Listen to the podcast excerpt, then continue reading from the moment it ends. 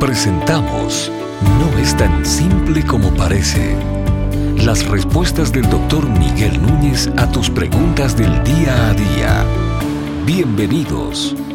¿Está Dios en control sobre las catástrofes naturales?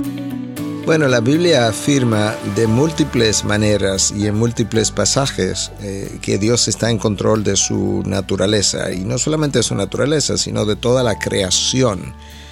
El concepto de la soberanía de Dios y el concepto de la providencia de Dios hablan completamente de ese control que Dios ejerce.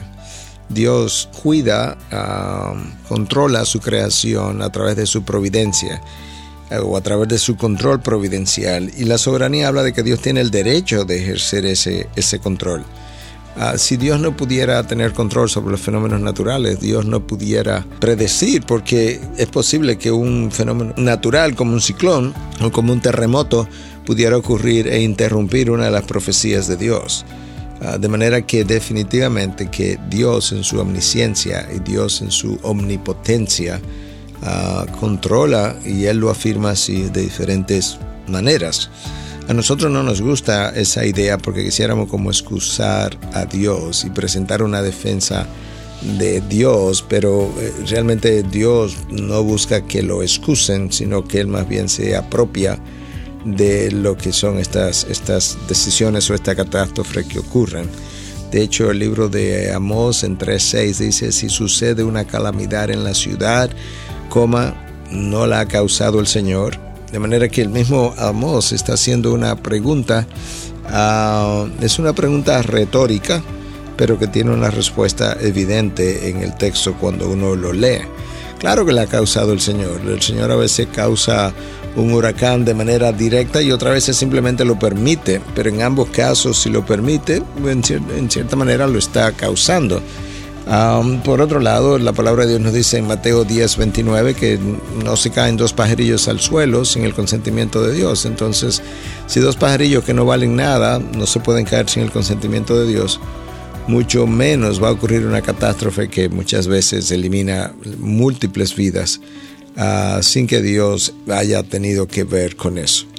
Lamentablemente, eh, nosotros actuamos de forma incluso incongruente.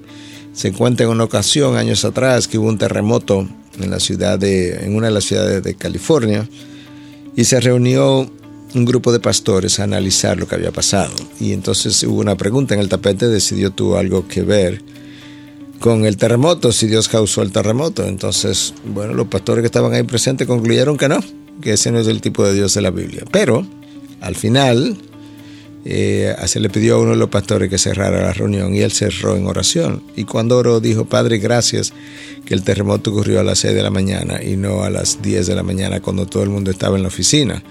Y eso es incongruente porque yo, o sea, tú me dices que Dios no tiene nada que ver con el terremoto. Entonces Dios no tiene nada que ver con la hora que ocurre el terremoto.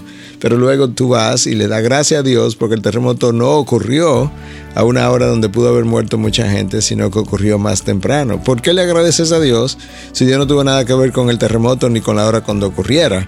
Ah, entonces tendría que agradecerle, como dicen los, los ateos, a la naturaleza, a la tierra, pero no a Dios. Entonces tú puedes ver la, la incongruencia con la que nosotros vivimos. Si Dios no tiene control de su creación, Dios no es Dios. Si Dios no tiene control sobre todo lo que pudiera ocurrirme, entonces no puedo tener confianza absoluta en Dios, porque hay cosas que se salen de su control. Y ese no es el caso. De manera que ciertamente nosotros creemos que Dios está en control de todos los fenómenos de la naturaleza. ¿Tienes alguna pregunta? ¿Quieres saber la opinión del doctor Miguel Núñez sobre un tema en particular?